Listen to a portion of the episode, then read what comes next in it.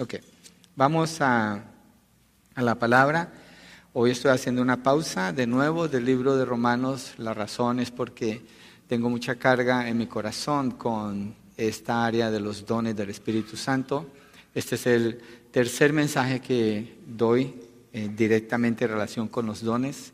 Y hoy quisiera enfocarme en el don de lenguas. Ese es el título del mensaje, el don de lenguas.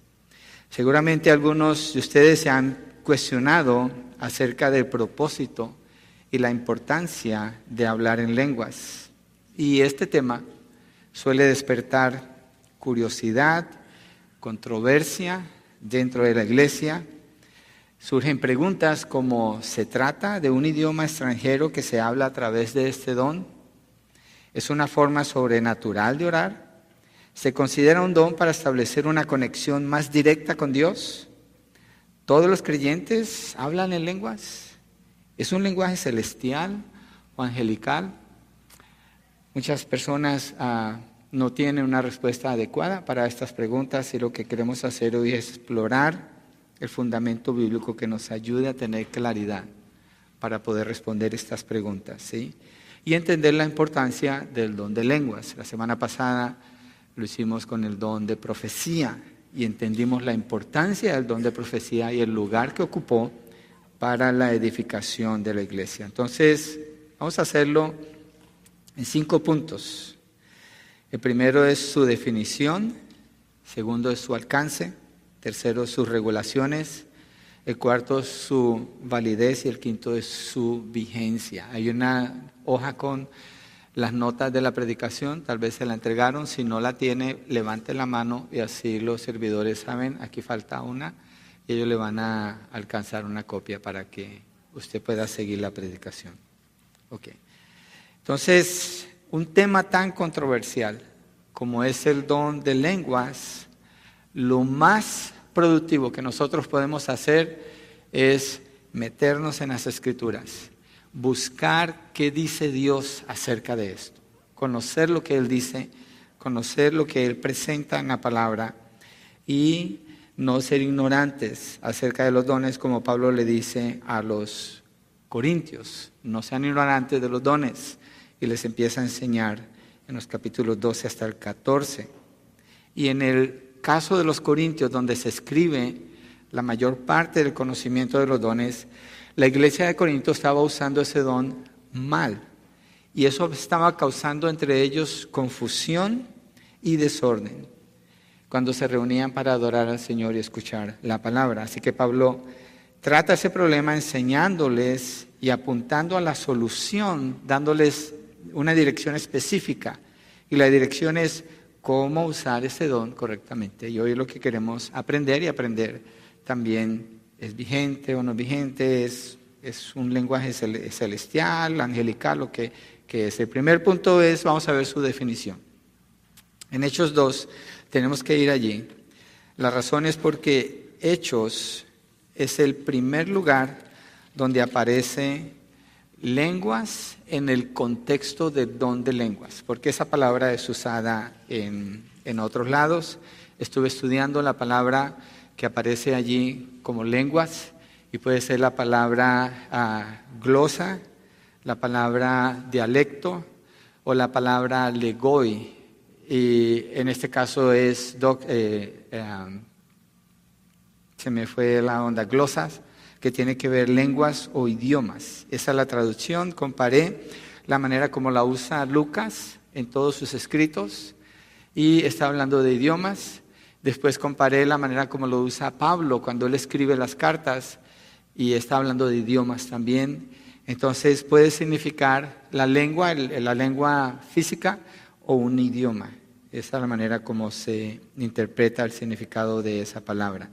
Pero en Hechos 2, que es donde sucede la manifestación del don de lenguas por primera vez, dice el verso 1 que cuando llegó el día de Pentecostés estaban todos juntos en un mismo lugar.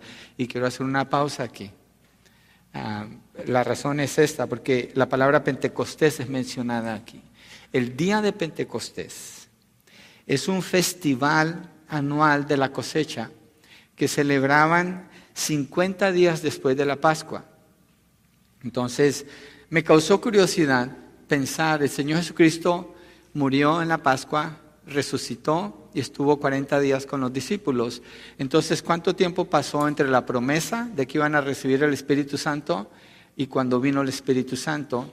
Y mis cálculos me dieron más o menos 10 días porque sucede en Pentecostés, que son 50 días total después de su muerte. Entonces Pentecostés está eh, ordenado por Dios en el libro de Levítico, no vamos a ir allí, pero los israelitas eran ordenados a llevar las primicias de sus ofrendas a Jerusalén. porque es importante detenernos a entender qué es Pentecostés? Porque es una fiesta del Antiguo Testamento y porque esa fiesta es tan importante para ellos, en Jerusalén hay mucha gente judía de muchas regiones del mundo que vienen a traer sus ofrendas. Y eso nos da el contexto de lo que está sucediendo aquí en el capítulo 2. Y queremos ver eh, qué es esto de los dones. De los dones. Entonces, A, eran idiomas. Ahora sí leamos Hechos 2, de 1 al 13, y después nos vamos a regresar para mirarlo por partes. Cuando llegó el día de Pentecostés estaban todos junto a un mismo lugar y de repente vino del cielo un ruido como el de una ráfaga de viento impetuoso que llenó toda la casa donde estaban sentados. Se les aparecieron lenguas como de fuego que repartiéndose se posaron sobre cada uno de ellos. Todos fueron llenos del Espíritu Santo y comenzaron a hablar en otras lenguas, según el Espíritu les daba habilidad para expresarse. Había judíos que moraban en Jerusalén, hombres piadosos, procedentes de todas las naciones bajo el cielo. Al ocurrir el estruendo, la multitud se juntó y estaban desconcertados, porque cada uno los oía hablar en su propia lengua. Estaban asombrados y se maravillaban diciendo, miren, ¿no son galileos todos estos que están hablando? ¿Cómo es que cada uno de nosotros los oímos hablar en lenguas, en nuestra lengua en la que hemos nacido? partos, medos y elamitas, habitantes de Mesopotamia, Judea y Capadocia, del Ponto y de Asia, de Frigia y de Panfilia, de Egipto y de las regiones de Libia alrededor de Sirene, viajeros de Roma, tantos judíos como prosélitos, cretenses y árabes, los oímos hablar en nuestros propios idiomas de las maravillas de Dios. Todos estaban asombrados y perplejos, diciéndose unos a otros, ¿qué quiere decir esto? Pero otros se burlaban y decían, están borrachos. Entonces, Lucas está describiendo este evento que sucede aquí el día de Pentecostés, un evento muy importante y está mostrando en la descripción que él da, usando la palabra glosa en griego, que se traduce lengua, la cual es idiomas, porque eso es lo que dice el mismo texto, son idiomas. Entonces, todos estos hermanos, 120, están reunidos allí están hablando idiomas que el Espíritu Santo de manera sobrenatural les está dando para que hablen. Esto es un verdadero milagro. Que una persona pueda hablar un idioma que no conoce, eso es un milagro. Solo Dios puede hacer esto. Entonces, evidentemente, es Dios dando una señal clara para obrar algo especial en este momento. Y no se trataba del esfuerzo ni la capacidad de ellos. Obviamente que no, sino es una manifestación divina. Y por eso dice, el Espíritu les daba estos idiomas para hablar. No era posible que los discípulos hubieran adquirido estos idiomas. No era posible porque son 14 regiones las que son mencionadas aquí. Por lo menos hay 14 idiomas que se están hablando en ese momento allí. ¿Y quiénes son los que los oyen a ellos? Verso 5, regresemos. Había judíos que moraban en Jerusalén, ya hay judíos de allí, hombres piadosos, procedentes de todas las naciones bajo el cielo, también los que vienen de afuera. En el verso 9 al 11 dice, partos, medos, elamitas, habitantes de Mesopotamia, Judea, Capadocia, Ponto, de Asia, Frigia, Panfilia, Egipto, las regiones de Libia, alrededor de Sirene, viajeros de Roma, tan judíos como prosélitos, cretenses y árabes, los oímos hablar en nuestros propios idiomas. ¿De qué? De las maravillas de Dios. ¿Qué es el don de lenguas? Entonces, de acuerdo al testimonio de estas multitudes que están escuchando lo que está sucediendo allí. Porque Lucas está narrando el testimonio de ellos. Este no es el testimonio de Lucas. Ese es el testimonio de ellos. Ellos oyen, ven lo que está sucediendo y ellos dicen, ¿qué es esto? Que, que estos hablan nuestros propios idiomas. Entonces, don de lenguas es hablar en idiomas, idiomas no conocidos por el que habla en, en lenguas. ¿sí?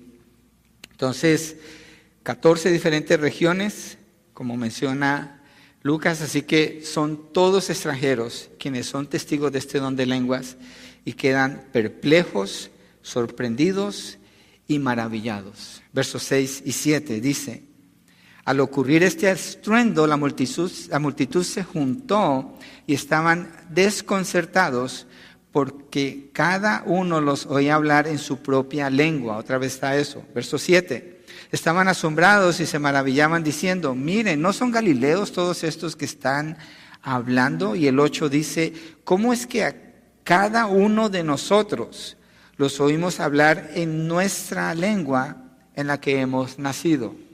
Está claro, ¿cierto? El don de lenguas es hablar en idiomas. El testimonio de estas personas lo está afirmando así. Y tenemos que ver por qué Dios está haciendo eso, por qué en ese momento.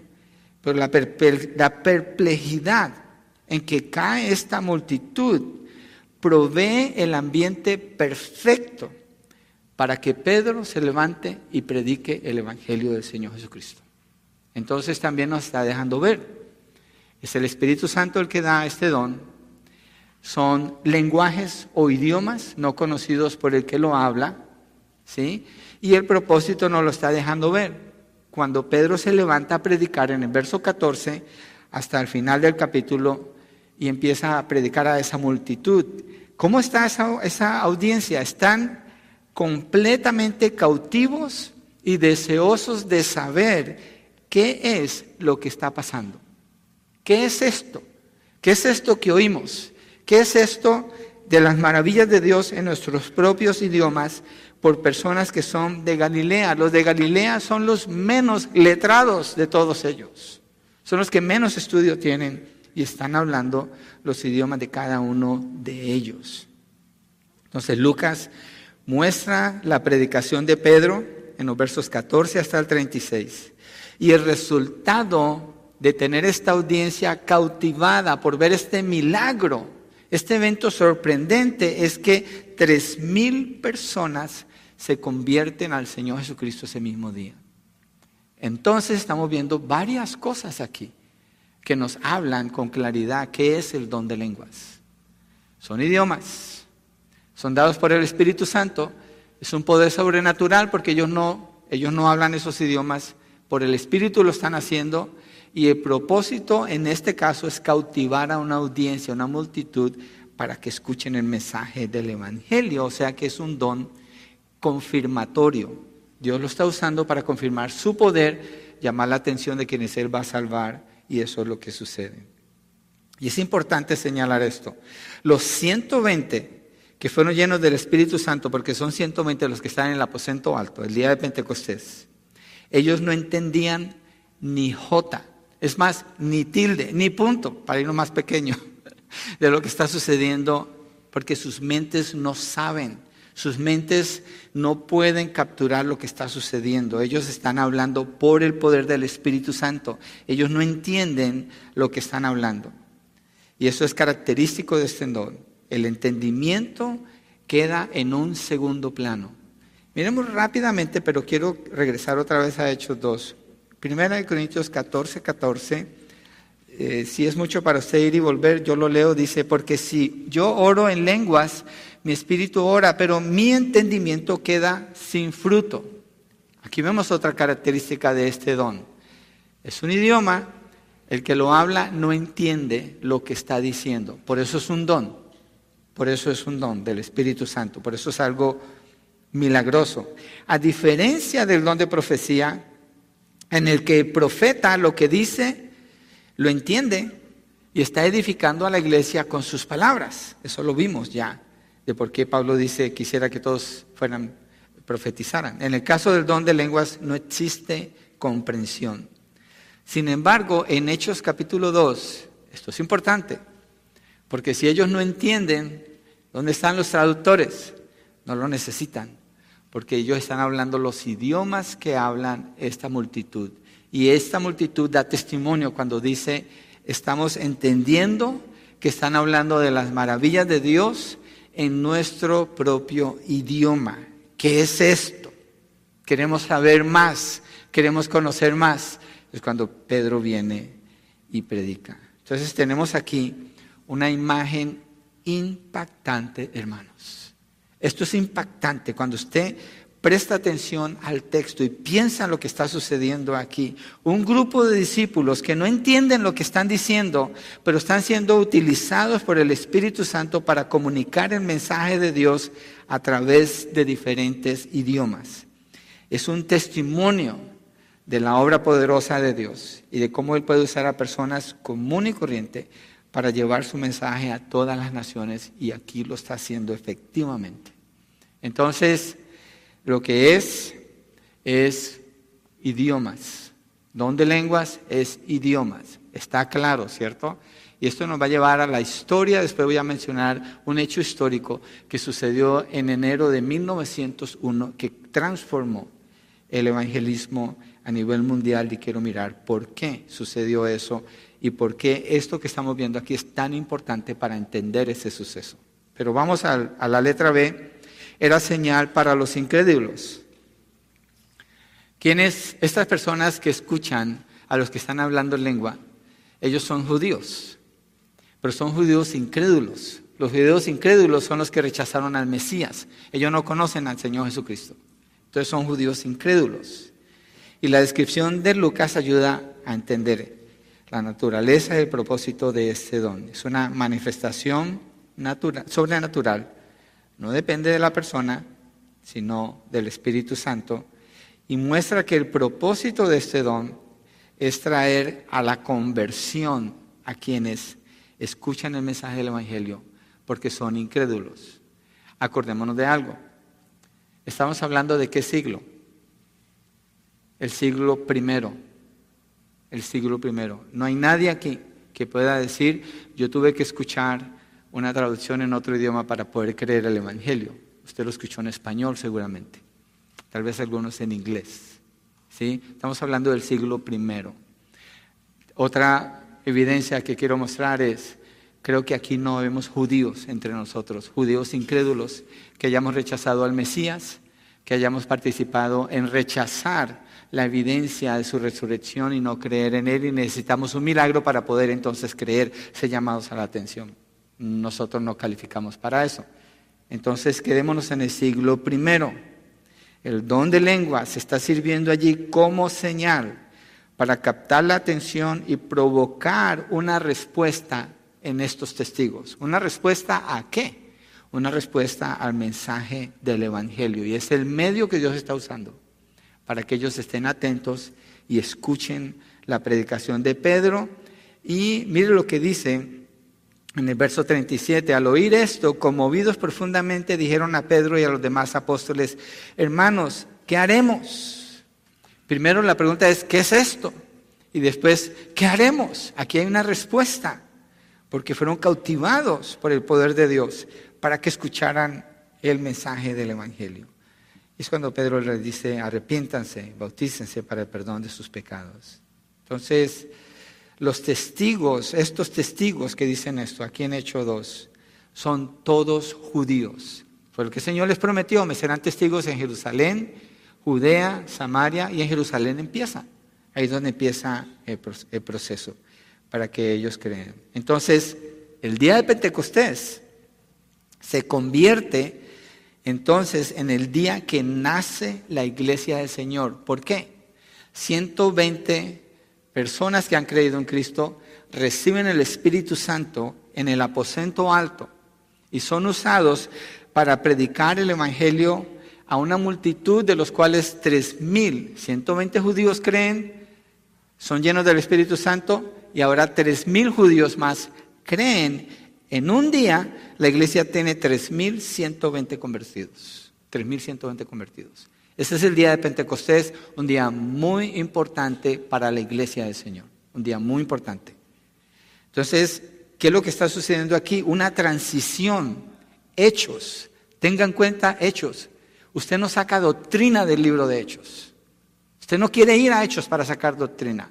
Hechos es una narrativa, no una didáctica. ¿Por qué esto es importante? Porque cuando leemos el texto no nos está diciendo que copiemos lo que está sucediendo aquí, nos está mostrando cómo sucedió este evento. Y eso no nos dicta que nosotros hagamos lo mismo. Nomás nos está mostrando qué fue lo que Dios hizo aquí. Y aquí sucede una transición entre Antiguo y Nuevo Testamento.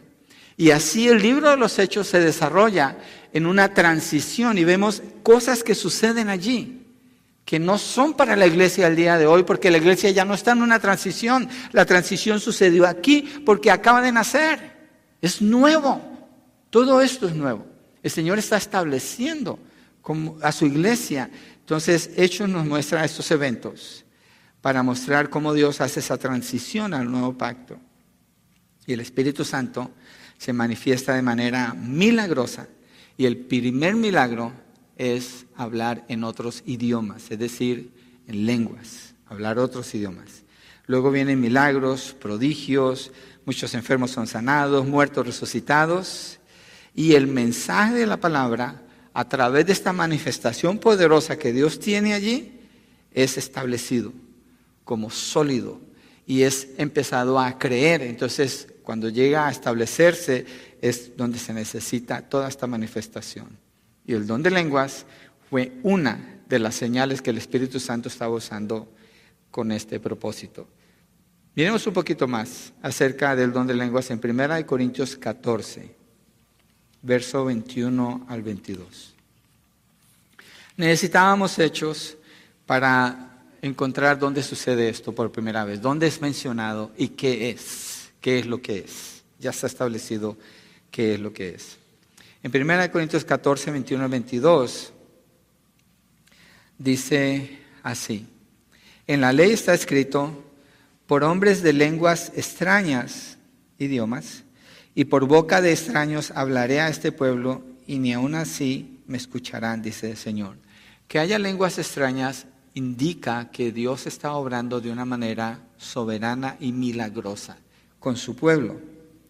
Así que las lenguas, verso 22, son una señal, no para quienes, no para los que creen, sino para quién, para los incrédulos. El don de lenguas es para los incrédulos. Aquí vemos otro detalle del don de lenguas. Entonces, una iglesia hoy en día necesitaría el don de lenguas. Dejémoslo allí, pero miremos más aquí. Creo que me estoy adelantando. Pero la profecía es una señal no para los incrédulos, sino para los creyentes. Eso explica, ya lo vimos, por qué Pablo dice, preferiría que todos profetizaran. ¿Por qué? Porque es para la iglesia. ¿Por qué? Porque el que profetiza entiende lo que dice está edificando a la iglesia.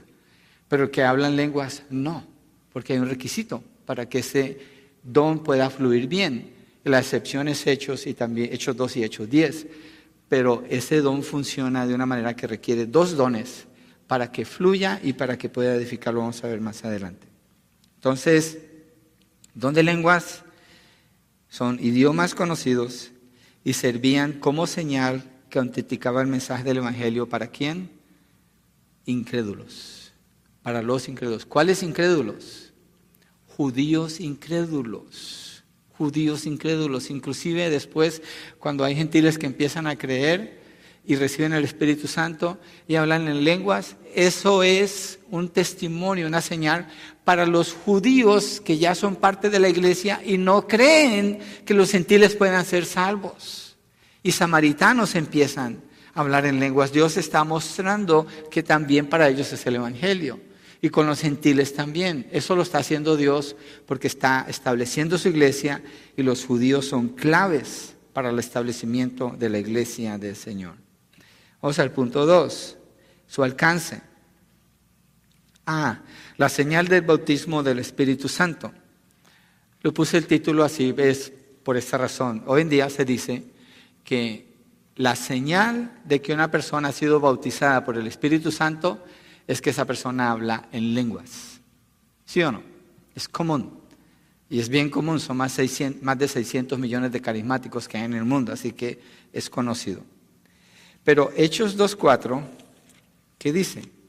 Hechos 2.4 dice, todos fueron llenos del Espíritu Santo y comenzaron a hablar en otras lenguas. ¿Quiénes? Todos. ¿Cuántos son ellos? 120. Miremos el verso 41. Verso 41 dice, entonces los que habían recibido su palabra, cuando Pedro predica, fueron bautizados y se añadieron aquel día como tres mil almas. ¿Y qué están haciendo? Verso 42. Se dedicaban continuamente a la enseñanza de los apóstoles, a la comunión, al partimiento del pan y a la oración. No hay señales, no hay milagros aquí para ellos, ni de parte de ellos. No hay. Eh, Lucas no está mostrando nada de parte de ellos. Lo que dice es, se dedican a aprender la doctrina de los apóstoles. ¿Por qué creyeron ya en la doctrina de los apóstoles? Por el milagro del don de lenguas. De esos 120 creyentes, ahí están todos los apóstoles. Y todos los apóstoles hablan en lenguas. Mire el verso 43, sobrevino temor sobre toda persona y muchos prodigios y señales se hacían, ¿por quién? Por los apóstoles. Entonces no vemos que el don de lenguas se esté pasando a todos ellos. Entonces todos ellos creen, son bautizados. ¿Qué sucedió cuando ellos creyeron? Vino el Espíritu Santo a sus vidas. Porque si no está el Espíritu, no hay salvación. El que tiene el Espíritu es de Dios, el que no tiene el Espíritu no es de Dios. Un detalle más, 44, 47. Todos los que habían creído estaban juntos y tenían todas las cosas en común, vendían todas sus propiedades y sus bienes y compartían con todos según la necesidad de cada uno. Día tras día continuaban unánimes en el templo y partiendo el pan en los hogares, comían juntos con alegría y sencillez de corazón, estaban en los grupos de hogar aquí, alabando a Dios y hallando favor con todo el pueblo, y el Señor añadía cada día al número de ellos los que iban siendo salvos. ¿Hablaban en lenguas? No dice nada, no lo menciona, ya no lo está mencionando aquí. Pero cuando habla de señales y prodigios, dice que los apóstoles era lo que hacían. Ellos hacían eso. ¿Por qué? ¿De qué se ocupa la gente cuando se reúne después de su conversión? En la doctrina de los apóstoles. Entonces Dios está estableciendo esa doctrina con los apóstoles. Por eso las señales, por eso los prodigios. Pero una vez que creían ya no había necesidad de eso, porque ese don, en particular de lenguas, es para quién? Para los incrédulos. Entonces esta multitud nadie está hablando en lenguas aquí. Si hubiera sido un requisito, yo creo que Lucas lo hubiera escrito aquí inspirado por el Espíritu Santo, pero no está. Miremos en 1 Corintios 12, versos 4 al 11, porque la pregunta que estamos viendo es, ¿es el don de lenguas la señal del bautismo del Espíritu Santo? ¿Puede ser eso? 1 Corintios 12, 4 al 11. Ahora bien, hay diversidad de dones, pero el Espíritu es el mismo. Hay diversidad de ministerios, pero el Señor es el mismo. Y hay diversidad de operaciones, pero el mismo Dios, el que hace todas las cosas en todos. Pero a cada uno se le da la manifestación del Espíritu para el bien común. Pues a uno le es dada palabra de sabiduría por el Espíritu. O sea que no todos tienen eh, palabra de sabiduría. Palabra de conocimiento según el mismo Espíritu. A otro fe por el mismo Espíritu. Fíjense que Él está haciendo una distinción. A otro, dones de sanidad por el único Espíritu. A otro, poder de milagros. A otro, profecía. A otro, discernimiento de espíritus. A otro, diversas clases de lenguas. Y a otro, interpretación de lenguas. Pero todas estas cosas las hace uno y el mismo Espíritu, distribuyendo individualmente a cada uno según su voluntad. No puede ser no puede ser que esa sea la señal del bautismo del Espíritu Santo cuando el texto mismo está diciendo no. El Espíritu Santo reparte los dones, a uno les da fe, a otro les da sabiduría, a otro le da conocimiento, a otro le da profecía, a otro le da lenguas, a otro le da interpretación de lenguas. Entonces, obviamente, no todos hablaban en lenguas, el texto es muy claro. Pablo escribió este texto porque la iglesia de Corinto había hecho un revoltijo con los dones, especialmente el don de lenguas. Era un revoltijo, era un desorden el que había allí. Era algo peligroso lo que estaba sucediendo. Ahora vamos a ver algunos de esos peligros también. Mire versos 12 y 13, el mismo capítulo. Porque así como el cuerpo es uno y tiene muchos miembros, pero todos los miembros del cuerpo, aunque son muchos, constituyen un solo cuerpo, así también es Cristo. Es una unidad. Pues por un mismo espíritu, todos, aquí está todos, fuimos bautizados en un solo cuerpo, ya judíos o griegos, ya esclavos o libres, a todos se nos dio a beber del mismo espíritu. Este es el bautismo del Espíritu Santo. ¿Cuándo?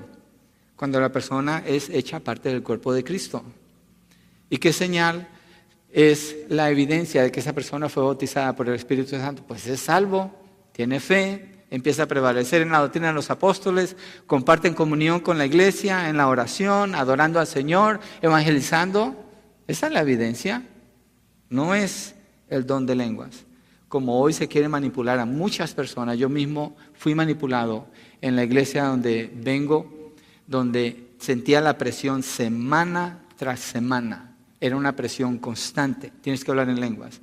Otra semana, tienes que hablar en lenguas. Otra semana, tienes que hablar en lenguas. ¿Y cuál era la conclusión? No tienes al Espíritu Santo. Y cuando leo la escritura, entonces yo no era salvo. Yo ya era salvo. Yo ya era salvo. Y después bajo esa presión terminé haciendo algo que no era agradable al Señor, no era del Espíritu, obviamente, de acuerdo a lo que la palabra nos enseña, que lo podemos ver el día de hoy. Entonces, eh, no es la señal del bautismo del Espíritu Santo que una persona hable en lenguas, absolutamente no. Entonces ya vimos, es un lenguaje, es una señal, para dar testimonio, confirmar un mensaje, traer conversión. Lo da el Espíritu Santo, Él lo repartía como Él quería, a quien Él quería, no todos lo tenían y no es una señal que indica que la persona fue bautizada con el Espíritu Santo. Y es más, no existe una segunda experiencia con el Espíritu Santo, eso es falso. No, es, no, no está en ningún texto, no está. Cuando una persona es salva, es bautizada por el Espíritu Santo en el cuerpo de Cristo. Y Pablo en Romanos capítulo 8, ya lo estudiamos, dice, el que es de Cristo tiene el Espíritu Santo, el que no es de Cristo no tiene el Espíritu Santo. Entonces, si una persona le dicen que es salva, pero no tiene el Espíritu Santo, es una contradicción. Como decir, un carro es un carro, pero es una bicicleta. ¿Qué es un carro o es una bicicleta? Tiene que ser uno de los dos, no puede ser los dos. B. ¿Quería Pablo que todos hablaran en lenguas? Primera de Corintios 14, 5. Yo quisiera que todos hablaran en lenguas, paremos allí. Pues el texto está diciendo que sí, ¿cierto? Si leemos así nada más, la respuesta tiene que ser sí. Pero en realidad, ¿qué es lo que está diciendo Pablo aquí? ¿Cuál es el contexto de 1 Corintios 14, 5? Mira lo que dice. Yo quisiera que todos hablaran en lenguas, pero aún más que profetizaran. Porque el que profetiza es superior al que habla en lenguas a menos que de que las interprete para que la iglesia reciba edificación. Pablo está hablando de la inferioridad del don de lenguas al lado del don de profecía. Eso es lo que está haciendo Pablo aquí. Está hablando de la inferioridad del don de lenguas al lado de la profecía. ¿Por qué? Porque el don de profecía edificaba a todos, el don de lenguas no, a menos que hubiera una traducción. Y él está hablando de una manera hipotética, se llama esto. Es, es, un, es algo que él está poniendo como si fuera así. Él no está diciendo que tiene que ser así. Pablo no está hablando de eso, porque se estuviera contradiciendo. ¿Cómo es que todos van a hablar en lenguas cuando él mismo escribe que el Espíritu Santo a uno le da lengua, a otro le da milagro, a otro le da sanidad, a otro le da fe? No puede ser que Pablo se esté contradiciendo. Entonces Pablo no quería que todos hablaran en lenguas, él está hablando un idioma hipotético aquí, una manera de hablar. Es, es una manera de hablar que exagera para hacer un punto. Y el punto no es las lenguas, es la profecía en ese caso. Entonces ya él ha establecido cómo el Espíritu distribuye los dones, ¿sí? Y está usando esa hipérbole, es la palabra correcta aquí, que es una exageración. Además, de todos modos, si fuera posible, lo que sería es que todos profetizaran, no que hablaran en lenguas. Obviamente no todos podían profetizar. ¿Por qué? Porque el Espíritu Santo no a todos les daba el don de profecía, que estaba vigente en ese entonces. Sí, eso lo sigue explicando Pablo más. Entonces, el bautismo no es la señal, perdón, el, bautismo del Espíritu Santo no se verifica con hablar en lenguas y Pablo no quería que todos hablaran en lengua. Estoy tratando de contestar preguntas que son muy comunes en cuanto al desorden de las lenguas que está sucediendo en Corintio. Usted haga la relación si se parece a algo que ha escuchado el día de hoy. Punto 3. Sus regulaciones. Vamos a ver las, eh, el que acabamos de ver a su alcance. Ahorita vamos a las regulaciones. A. ¿Daba algún beneficio personal? hablar en lenguas. ¿Beneficiaba al que tenía el don en alguna manera? El don de lenguas es un don que no opera por sí solo. Lo voy a repetir, el don de lenguas es el único don de todos los dones que dio el Espíritu Santo que no opera por sí solo. La excepción, Hechos 2, Hechos 10, ya lo mencionamos. ¿Por qué? Porque la audiencia habla los idiomas, no hay necesidad de traducir. Pero Pablo dice, en el verso 10 de 1 Corintios 12. A otros poderes de milagros, a otros profecías, a otro discernimiento de espíritu, a otros diversas clases de lengua y a otro interpretación de qué? De lenguas. ¿Cuáles lenguas? Pues los idiomas que estaban hablando. Entonces, de una manera milagrosa, una persona hablaba otro idioma sin conocerlo y sin entender lo que decía, porque su mente no se puede conectar a eso. Y otra persona que no hablaba ese idioma, el Espíritu Santo la usaba para interpretar ese idioma y pronunciar el mensaje que traía las maravillas de Dios. Entonces el don de lenguas no operaba y no puede operar a menos que haya interpretación del don de lenguas. Entonces, una respuesta que encontramos aquí también es, ¿edificaba la persona a sí misma? Pues no, es un don incompleto si no hay un intérprete. El que habla, su mente está en el background, está como en neutro la mente. Con el grupo de hogar tratábamos de eh, una frase en lenguas, kimulele que acua. Estoy hablando otro idioma, es un idioma. Pero la mayoría no van a saber qué dije. ¿Para qué lo digo? Pues no va a edificar a nadie. ¿Me edificó a mí? No, ni me acuerdo qué significa. Bueno, sí me acuerdo, pero lo voy a dejar así. El punto es que requiere traducción el don de lenguas. Eso es hawaiano, by the way, y habla de exaltar al Señor Jesucristo. Si no puede edificar por sí mismo, no se debe usar, porque el propósito de los dones es exclusivamente la edificación de los creyentes. El don es para edificar a los creyentes. ¿Sí? Es como, mire, piensen esto, es como que usted hace una comida bien rica y muchas de ustedes cocinan excelente. Y usted hace una olla bien grande. Y usted dice, esta olla me la voy a comer yo solita, toda. ¿Va a poder? Lo va a tirar a la basura al final. Va a probar una parte, pero lo va a terminar tirándolo a la basura. A menos que tenga invitados que vengan y se edifiquen de ese, de ese festín que está haciendo usted allí. Así es el don de lenguas.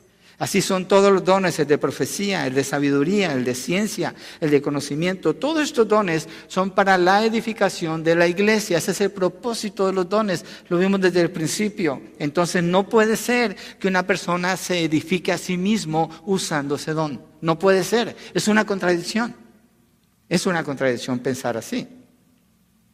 Y eso es lo que lleva a Pablo a escribir el capítulo 12, 13 y 14 del libro de Corintios, que hay que mirarlo en el contexto de todo el libro de Corintios para entender por qué él puso eso allí y por qué habla como él habla allí. Los corintios eran tan arrogantes en su deseo por los dones sobresalientes, y el don de lengua era un don muy sobresaliente según ellos, que no solo estaban desordenados en su uso quienes lo tenían genuinamente, sino que quienes no lo tenían habían comenzado a hacer sonidos ininteligibles que los hacía ver bien a ellos, como si ellos también poseyeran ese don y no lo tenían. Y hay evidencia histórica para esto, yo no me lo estoy inventando esto, hay evidencia histórica. El punto es este, que los que hablaban en lenguas ya no les importaba si nadie entendía. No les importaba, a ellos les importaba era hablar en lenguas porque el don está sometido al que tiene el don. Así que vino a ser sonidos sin sentido, siendo que no los traducían. Otros corintios comenzaron a imitar sonidos y se desviaron en su afán por mostrar ese don, copiando a las religiones paganas de donde ellos habían salido, que eran muy comunes en Roma. Religiones paganas que usaban lenguas, que eran sonidos nada más, para sobrepasar la mente y conectarse con espíritus inmundos, con demonios. Eso es lo que estaba sucediendo aquí. Usted haga la conexión si hoy en día algo así sucede. Eso le toca a usted. Estas religiones paganas que ellos empezaron a copiar proclamaban misterios con sonidos sin sentido. De allí vienen los gnósticos con sus misterios escondidos que solo cierta clase conoce. Y hoy en día hay sectas como la secta de los mormones que se caracteriza por hacer esto. ¿A quién se parece? Usted haga la conexión. Yo no me le estoy dando la información histórica, la evidencia que hay de dónde viene esto y lo que la Biblia dice que es o que no es. Usted tiene que tomar la decisión que va a hacer con ese conocimiento. Mire 1 Corintios 14, 12 al 14. Así también ustedes, puesto que anhelan dones espirituales, es obvio que ellos están anhelando, procuren abundar en ellos para la edificación de la iglesia. Pablo no está diciendo que anden buscando dones que ellos no tienen. Pablo está hablando de la edificación. Por tanto, el que habla en lenguas pida en oración, porque no lo están haciendo, para que pueda interpretar. Porque si yo oro en lenguas, mi espíritu ora, pero mi entendimiento queda sin fruto. Pablo está describiendo que el don de lenguas, la persona no entiende lo que está diciendo, porque los idiomas que habla no los puede entender, no los conoce. No los conoce. Alguien tiene que hacer la traducción. De nuevo, Kimulele que acúa. Se lo van a aprender de seguro de tanto que lo estoy diciendo. ¿De qué le sirve escuchar esa frase? ¿De qué le sirve? A mí me hace ver bien. Oh, hablo hawaiano, no es lo único que sé. Bueno, y aloha, nada más. Pero ciertamente eso los hacía ver bien a ellos. Hoy en día sucede algo así. Usted haga la conexión. Pablo enfatiza que si alguien habla en lenguas debe haber interpretación para que la iglesia sea edificada. ¿Está el don? Sí. ¿Lo están usando? Sí, pero mal. No están siendo edificados. Pablo está corrigiendo esto. Y hay iglesias que sacan su doctrina exactamente, mire, de lo que Pablo prohíbe, sacan toda esa doctrina para justificar lo que hacen. Lo hacen completamente al revés, lo cual indica que la palabra la ponen por el suelo, la pisotean y hacen con ella como quieren, porque se sienten bien. Se siente bien hacer eso. Se siente bien decir esas cosas. Se sienten bien esos sonidos. Creo que es algo espiritual. No es del Espíritu Santo. Es otro espíritu el que está operando allí. Estoy bien convencido de eso, de acuerdo al testimonio de la palabra del Señor. Sin interpretación, volviendo al don de lengua, las palabras, las palabras en lenguas pueden ser incomprensibles y no cumplen ningún propósito. Mire eso, versos 26 al 28, aquí mismo en el capítulo 14. ¿Qué hay que hacer, pues, hermanos? Cuando se reúnan, cada cual aporte salmo, enseñanza, revelación, lenguas o interpretación, los pone juntos, que todo se haga para qué? Para edificación. Si alguien habla en lenguas, que, hable, que hablen dos o a lo más tres. Aquí hay una regulación para el don de lenguas. ¿Se acuerdan las regulaciones para el don de profecías? Era muy parecido. Uno profetizaba y si otro Dios le daba palabra, aquel se tenía que callar, se levantaba el segundo y hasta tres nada más podían hacerlo. Aquí que dice, el don de lenguas, para que los corintios lo usen bien, solamente máximo de tres personas pueden hablar en lenguas, es decir, en idiomas, y nada más. ¿Y cómo lo hacen? Que hablen dos o lo más tres y por turno, y que uno interprete. Usted piense si esto se parece a lo que se ve hoy como don de lenguas. Pero si no hay intérprete, que guarde silencio en la iglesia y que hable para sí y para Dios. Acuérdese, Pablo está hablando con sarcasmo aquí. Pablo no está diciendo que el don de lenguas es para hablar para sí mismo y para tener un idioma con Dios. Es sarcasmo lo que le está usando. Pablo lo que está haciendo es tratando de traer orden aquí.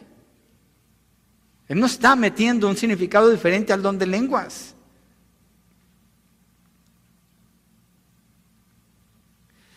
Miremos otra regulación que aparece aquí, versos 34 y 35. Las mujeres guarden silencio en las iglesias, porque no les he permitido, no les es permitido hablar. Antes bien, que se sujeten como dice también la ley. Y si quieren aprender algo, que pregunten a sus propios maridos en casa, porque no es correcto que la mujer hable en la iglesia. ¿Por qué estoy leyendo ese texto? ¿Me perdí?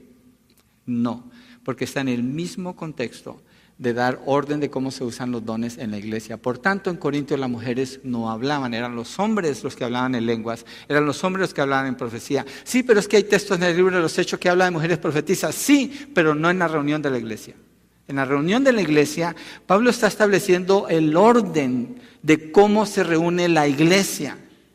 Este es el orden. Mire, hermanos, cuidado con la gente que usted escucha. Cuidado con la gente que usted escucha en internet, que hacen de la reunión de la iglesia un show y no consideran ninguna de las instrucciones que la palabra nos da de cómo debe ser un servicio de la iglesia. No hay nada de consideración, son shows nada más para entretener a la gente.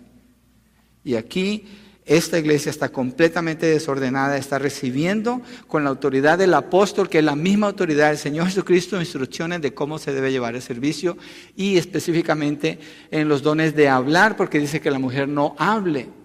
El don de profecía es un don de hablar, el don de enseñanza es un don de hablar, el don de lenguas es un don de hablar. Él está prohibiendo a las mujeres aquí. Y máximo los que pueden usar ese don son dos, máximo tres personas por turno y que cada uno espere a que haya otro que esté traduciendo lo que dijo. Así que si alguien asume que hoy en día está ese don, aquí está la instrucción de cómo lo usa, si realmente es bíblico y es del Espíritu Santo. Si no, es otra cosa. Entonces ya tenemos la definición, el alcance y las regulaciones. Vamos al punto 4, su validez. Y aquí entramos con las lenguas angelicales.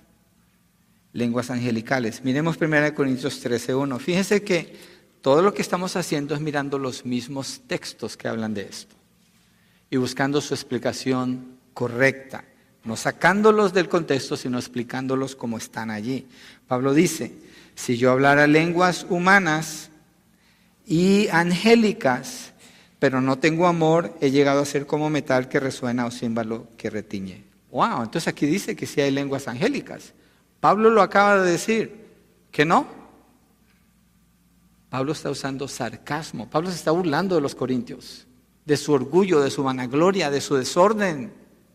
Y está usando aquí una exageración para decir, si yo hablara lenguas humanas y angélicas, él no está diciendo que él puede hablar un lenguaje angelical. Ahora quiero mostrarles la evidencia del lenguaje angelical en la Biblia para que ustedes deduzcan si es que a eso es lo que Pablo se estuviera refiriendo. ¿Cuál es ese lenguaje?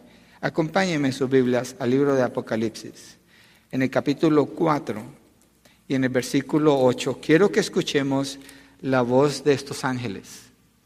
Inspirado por el Espíritu Santo, Juan escribió esto y escribe lo que los ángeles están diciendo. 4, 8. Los cuatro seres vivientes, estos son ángeles, cada uno de ellos con seis alas, estaban llenos de ojos alrededor y por dentro, y día y noche no cesaban de decir, oh, este es el lenguaje angelical. Voy a leer el lenguaje angelical. Santo, santo, santo es el Señor Dios, el Todopoderoso, el que era, el que es y el que ha de venir. ¿Pudieron entender? Ok, si estuviéramos hablando del lenguaje angelical, ahí está, español. Obviamente esta es una traducción, fue escrito en griego. Un poquito más de evidencia. Capítulo 5, verso 2. Vi también a un ángel poderoso que anunciaba a gran voz, ¿quién es digno? Aquí está hablando el ángel, de abrir el libro y de desatar sus sellos. Juan está viendo esto y está escuchando. ¿Puede entender él el lenguaje angelical? Claro, los ángeles hablan su idioma. Un poquito más, verso 14. Los cuatro seres vivientes decían amén y los ancianos se postraron y adoraron. Capítulo 7, verso 11 y 12. Todos los ángeles estaban de pie alrededor del trono y alrededor de los ancianos y de los cuatro seres vivientes. Estos cayeron sobre sus rostros delante del trono y adoraron a Dios diciendo, ¿quiénes? Los ángeles Los ángeles son los que hablan aquí. Amén. La bendición, la gloria, la sabiduría, la acción de gracias, el honor, el poder y la fortaleza sean a nuestro Dios por todos los siglos de los siglos. Amén. Juan está describiendo lo que los ángeles están diciendo. Juan no se está inventando eso, nomás está poniendo una narrativa. Y si, si sigamos más, nomás lo quiero mencionar, nomás lo quiero mencionar. Pero en el capítulo 14 hay tres ángeles que hablan. Tres ángeles que hablan allí. En el verso 6. Después vi volar en medio del cielo a otro ángel que tenía un evangelio eterno para anunciarlo a los que moran en la tierra y a toda nación, tribu, lengua y pueblo, que decía gran voz, teman a Dios y den a Él gloria, porque la hora de su juicio ha llegado, adoren al que hizo el cielo y la tierra, el mar y la fuente de las aguas. Y sigue hablando de otros dos ángeles más ahí. Entonces regresemos a nuestro texto que estábamos analizando, 1 Corintios 13.1. Si yo hablara lenguas humanas y angélicas, ¿hay algo raro aquí, místico, cuando Pablo dice esto? Pablo está usando otra vez exageración y sarcasmo para regañar a estos desordenados, a estos desobedientes, a estos orgullosos que se están, están copiando a los paganos queriendo verse bien, como si ellos hablaran otros idiomas cuando no los hablan. Y la razón fue porque los que tenían el don genuinamente no les, empezaron a no importarle si la gente entendía lo que decían o no. Y eso causó y provocó a los demás para saltar al vagón y hacerse el desorden que se está haciendo aquí. Ahora, el punto que Pablo está haciendo en el capítulo 13 no es las lenguas, es el amor. Eso es lo que está haciendo. Y lo que Pablo hace en el capítulo 13, que es el capítulo del amor, le está diciendo, ¿de qué les sirve a ustedes tener esos dones si no tienen amor? ¿Y cómo saber que ellos no tienen amor? Porque no les importa si los demás están siendo edificados o no. Y están causando un desorden y confusión. Por eso habla allí del amor. Entonces, Pablo al decir si hablara lenguas humanas y angelicales, está suponiendo algo, no afirmando que hay un idioma angelical. Usted haga la conexión si hoy en día ha escuchado algo así.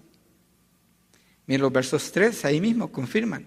Y si tuviera el don de profecía y entendiera todos los misterios y todo conocimiento, una pausa allí.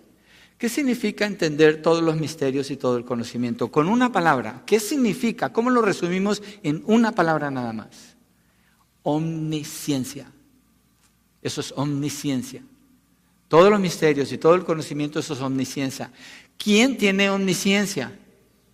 Ok, Pablo está exagerando, ¿sí o no?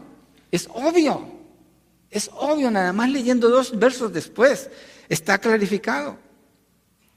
Y si tuviera toda la fe como para trasladar montañas, pero no tengo amor, ese es el punto, nada soy.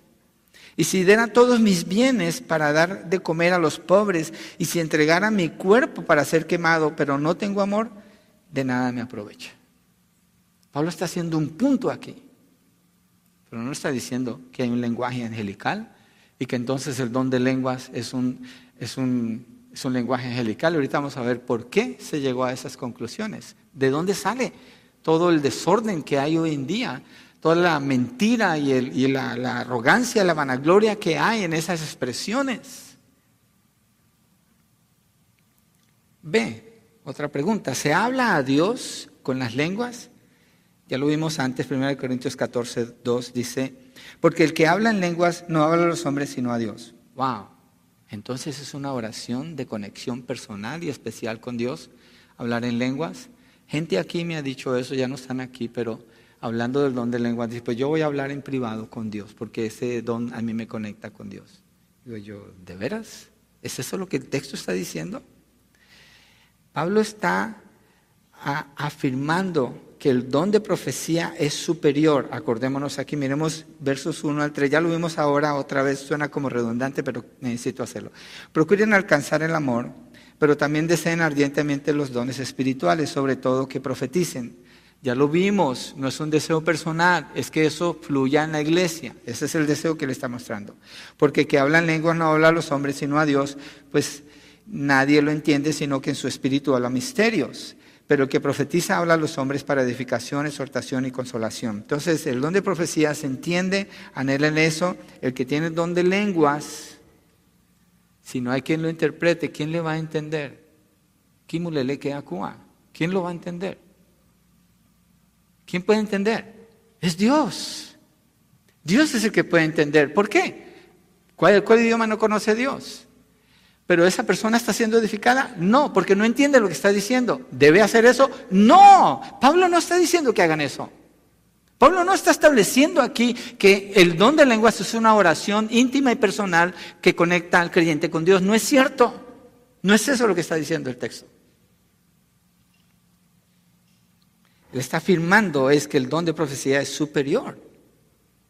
Y no está bien que alguien hablara en lengua sin tener interpretación porque no edifica a nadie. Miremos versos 10 y 11, allí mismo. Hay quizás muchas variedades de idiomas en el mundo y ninguno carece de significado. Pues si no sé el significado de las palabras, seré para el que habla un extranjero y el que habla será un extranjero para mí. Es decir, nadie entendió nada. Se perdió el tiempo. Entonces un servicio de iglesia donde prevalece el don de lenguas, como en Corintios, es un servicio infértil, improductivo, confuso, dañino, arrogante, desobediente a Dios. Y el que está operando ahí no es el Espíritu Santo, es otro espíritu. Es otro espíritu, de acuerdo al testimonio bíblico. De acuerdo al testimonio bíblico. ¿De qué le pudiera servir en la oración si no entiende nada de lo que dice? Ay, me sentí bien porque dije ¿Qué dije? La práctica de orar sin entendimiento es pagana y se usa para pasar por alto la mente y alcanzar entidades demoníacas. Esa es la razón de hacer esos sonidos que no significan nada. Miren, hermanos, la lingüística, los expertos en lingüística han hecho estudios de los sonidos que hacen hoy en día que le llaman lenguas. Y ninguno es un idioma. Ninguno es un idioma. No es tal cosa. Nomás son sonidos. Pablo aquí está usando sarcasmo. Está usando sarcasmo con ellos. Mire el verso 15. Entonces que oraré con el espíritu, pero también oraré con el entendimiento. Cantaré con el espíritu, pero también cantaré con el entendimiento. Es decir, que yo entienda lo que estoy diciendo que yo sepa qué es lo que estoy diciendo, es lo que Pablo está diciendo aquí. Acuérdense cuáles son las palabras del Señor Jesucristo con la mujer samaritana en Juan capítulo 4, cuando él habla de la adoración. ¿A quién está buscando Dios? Adoradores que le adoren en qué? En espíritu, sean salvos, que tengan el espíritu de Dios y en verdad. Él no separa una cosa de la otra. Él no está separando una cosa de la otra en espíritu y en verdad, es decir, con el entendimiento, con conocimiento de la verdad, por el espíritu adorando a Dios. Entonces las puertas que se han abierto con este don son impresionantemente peligrosas para la iglesia del Señor. Hay mucha gente en riesgo, creo yo. Mire el verso 18 y 19. Doy gracias a Dios porque hablo en lenguas más que todos ustedes. Sin embargo, en la iglesia prefiero hablar cinco palabras con mi entendimiento para instruir también a otros antes que diez mil palabras en lenguas. ¿De qué está hablando Pablo aquí? Pablo dice que él habla más lenguas que todos ellos. ¿A qué se refiere? No en la iglesia, porque inmediatamente dice, sin embargo, en la iglesia prefiero hablar cinco palabras. Pablo está hablando de sus viajes misioneros. Seguramente Dios lo usó a él para llevar el Evangelio a, muchos lenguajes. Pablo fue a unas áreas grandísimas. Y eso será algo del Espíritu, obviamente. Entonces Pablo está hablando de eso. Pero la iglesia, aquí hay un orden. Aquí hay un orden, porque si no estuviera contradiciéndose. Entonces, ya vimos su definición, su alcance, sus regulaciones, su validación. El último punto, vamos a ver su vigencia. Que ha estado como, como cuando uno va en un carro quiere ir rápido, pero tiene que poner el freno. Así me siento como tocando el freno. En Colombia eh, hubo un día que me invitaron a salir unos familiares a andar en bicicleta y me prestaron una bicicleta. Fuimos a, subimos dos mil pies, bastante, 20%, era bien pesado, pero esa bicicleta tenía los frenos al revés. Y es peligrosísimo, porque si usted frena el freno equivocado, va a salir y se puede quebrar allí. Entonces yo tenía constantemente que pensar en los frenos cuando venía en esa bajada. Pensar en los frenos, tengo que frenar al revés, tengo que frenar al revés para no matarme en una de esas curvas. Y así me he sentido ahora como que estoy consciente, tengo que frenar, tengo que frenar, hay un punto al final, dejémoslo al final. Porque lo que hemos hablado nos va a ayudar a entender esta parte también. La vigencia, 1 Corintios 13, 8. El amor nunca deja de ser, pero si hay dones de profecía, se acabarán, si hay lenguas, cesarán, si hay conocimiento, se acabará. ¿Qué quiere decir Pablo aquí? ¿Por qué Pablo está diciendo que el don de lenguas cesará? junto con el de profecía y con el de conocimiento. Estos son dones milagrosos. Bueno, todos los dones son milagrosos. Pablo le está diciendo a los corintios, mire, sigamos leyendo, verso 9, porque en parte conocemos y en parte profetizamos, pero cuando venga lo perfecto, lo incompleto se acabará. ¿Con quién está hablando Pablo aquí? Con los corintios. Cuando venga lo perfecto, ¿para quién? Para los corintios. ¿Qué es lo perfecto para los corintios? Cuando se encuentren con el Señor, esa es una posibilidad. Cuando se complete el canon, esa es otra posibilidad. Pero Pablo le está hablando es a ellos. Hay un punto donde dejan de funcionar los dones. Él lo está diciendo aquí claramente. Y después sigue hablando de la fe, de la esperanza, del amor. Dice que el amor es superior y el amor es el que va a quedar siempre. Todo lo demás no va a estar ahí. Entonces, Pablo está diciendo que van a cesar estos dones. ¿Cuándo? Pablo no sabe. Pablo no sabe cuándo. Pero cuando leemos Romanos capítulo 12, que es donde queremos regresar la semana entrante, ya no está el don de lenguas, ya no está el don de milagros, ya no está el don de los prodigios, ya no están esos dones allí. El único es el de profecía. Los demás son dones de enseñanza y don de servicio cuando llegamos a Romanos. Entonces Pablo sabía que esto iba a terminar y le está diciendo a ellos, va a terminar. No se peguen a eso, no piensen que tener un don es la gran cosa. El amor, esa es la gran cosa. Y eso lo tenemos que ver cuando regresemos a Romanos 12, porque es el punto que Pablo hace más adelante allí. Entonces, históricamente la, la iglesia ya no fluían los dones al final del siglo I. Ya no estaban esos dones, el don del lenguaje ya no estaba allí a final del siglo I. Y resulta que por 1800 años la iglesia no usa ese don porque el Espíritu Santo ya no, ya no lo está dando, ya no se necesita, no fluye. Y en 1901, en, en diciembre de 1900, hay un grupo de estudiantes de la Biblia que han estado con un maestro que les ha enseñado y ellos están convencidos de que Hechos capítulo 2, la señal del bautismo del Espíritu Santo tiene que ser hablar en lenguas, tiene que ser. Están convencidos, hacen una, una, una velada toda la noche, una vigilia. Terminan el año y comienzan el año 1901, en enero 1901, esperando que suceda algo y viene el líder de ellos y una de ellas le dice, pon tu mano en mí para que Dios ponga sobre mí lo que estamos esperando. Y dice que ella empezó a hablar lo que ellos pensaron que era chino y lo hizo por varios días. Y es cuando nace el movimiento carismático, 1901, aquí en Estados Unidos. Y dicen que se revivió el don de lenguas entonces. ¿Qué pasa con ellos para mirar la evidencia? Ellos son honestos, son genuinos. Ellos están deseando, ellos no están tratando de fabricar algo malo. No esa es la intención de estas personas.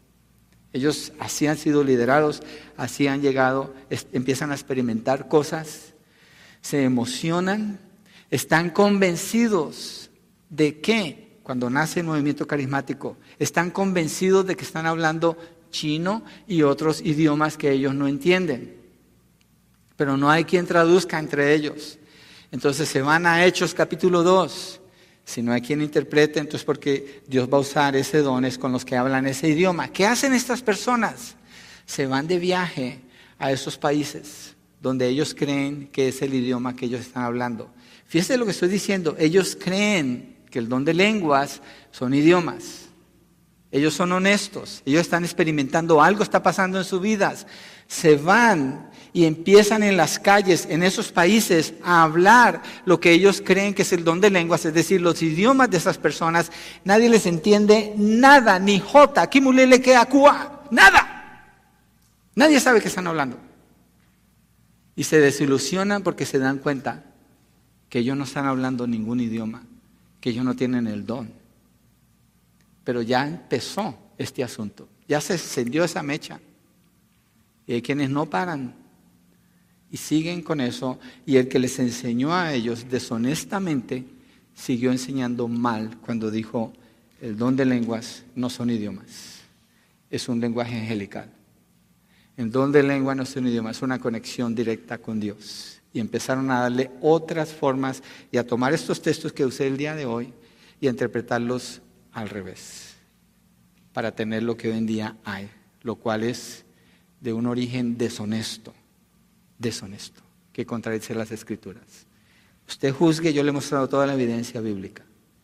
Ahorita estoy llegando a la parte de la evidencia que el movimiento carismático ha hecho desde 1901 Ninguna característica tiene lo que llaman hoy el don de lenguas. Ninguna, ninguna, cero, absolutamente cero, que tenga que ver con la descripción del don de lenguas en la Biblia.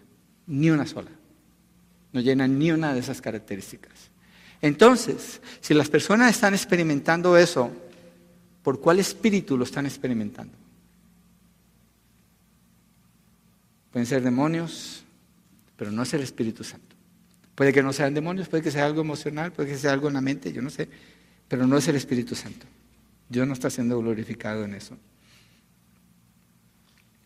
Pablo dice, pero cuando venga lo perfecto, lo incompleto se acabará, lo incompleto son estos dones, eso ya se acabó. Y si lo perfecto se refiere al cumplimiento de la revelación divina de la palabra, el canon, el cierre del canon, los 66 libros, entonces los dones de revelación y de confirmación, que el don de lenguas es uno de esos dones de confirmación, cuando se completaron las escrituras, cesaron. Romanos 12 es una evidencia de eso. Entonces, la definición, don de lenguas son idiomas. El alcance no es personal, es a otras personas, es como testimonio para que las personas sean salvas, los judíos. Y sus regulaciones es que si se usaba, eran dos personas, máximo tres, tomando turnos y siempre alguien tenía que traducir lo que se decía. Por tanto, don de lenguas es, es algo, mire, don de lenguas es un don hermoso, valioso, muy importante para la iglesia del Señor en el tiempo que el Espíritu Santo lo quiso usar. Y de allí, si no fuera por ese don, seguramente tres mil judíos no hubieran venido a los pies del Señor. Y después unos capítulos más adelante, cinco mil ya son ocho mil judíos que son salvos. ¿Por qué? Porque Dios está usando ese don para llamarlos a la salvación. Es muy valioso. Es un don muy valioso. Pero no para estropearlo y manipularlo y hacer de él lo que nosotros quisiéramos sin la instrucción bíblica. Tenemos que quedarnos con la instrucción bíblica, verlo desde allí, valorarlo como lo que es, como un regalo de Dios Dios le dio ese regalo a la iglesia del Señor. Y gloria a Él por la manera como Él quiso usarlo.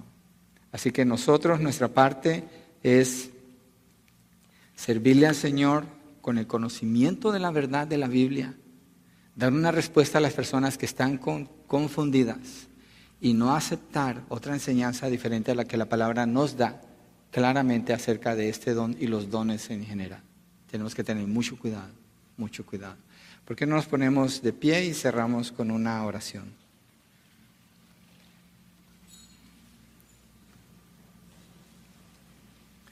Me siento como cuando uno ha estado atorado con algo y ¡ah! lo sacó.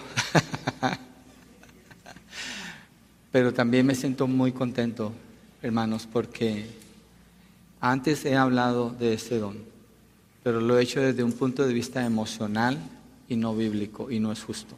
Eso no es justo. Lo justo es esto, que lo miremos desde la Biblia, que escuchemos qué dice el Señor. Creo que eso es lo justo. Padre, gracias por tu palabra, por la instrucción que encontramos aquí. Gracias por los dones del Espíritu Santo. Qué maravilla, Señor, tan solo pensar lo que está sucediendo allí en el siglo primero, cuando tanta gente está escuchando que se habla en su idioma y no, no pueden explicarlo. Y produce ese deseo, queremos saber más. Y tú así inicias tu iglesia, Señor. Gracias por ese don precioso que le diste a la iglesia. Gracias por el desorden que se ocasionó en Corintio, que causó el que se escribiera esta carta y tenemos este récord de lo que es un servicio ordenado, Señor. Tenemos tanta bendición allí. Gracias, Padre. Señor, ayúdanos a nosotros a entender que tenemos dones del Espíritu. Hay un poder sobrenatural que opera en nosotros por tu Santo Espíritu, Señor. Y queremos conocer bien esos dones, los que operan hoy, Señor, y usarlos para edificarnos mutuamente. Ayúdanos, Señor, a tener esa disposición de servicio, esa disposición de dar esa disposición de edificar y de ser guiados por tu palabra. Padre, te lo pedimos en el nombre de Jesucristo. Y gracias, Espíritu Santo, por habernos bautizado en el cuerpo de Cristo el día que nos salvaste. Gracias, porque tú viniste a morar en nosotros, hiciste de nosotros templo y morada de tu Santo Espíritu. Y por tu poder es que ahora leemos, entendemos, cantamos, oramos, nos servimos mutuamente, Señor. Gracias, Espíritu Santo. Te bendecimos te exaltamos, te damos honor y gloria. Señor, oramos por quienes no tienen al Espíritu Santo en sus vidas. No está el poder sobrenatural para obedecer, para creer, para vivir la fe a la que tú llamas a cada persona. Pedimos, Señor, por apertura en sus corazones y por ese regalo de la fe que es un don de Dios para poder creer en el mensaje del Evangelio.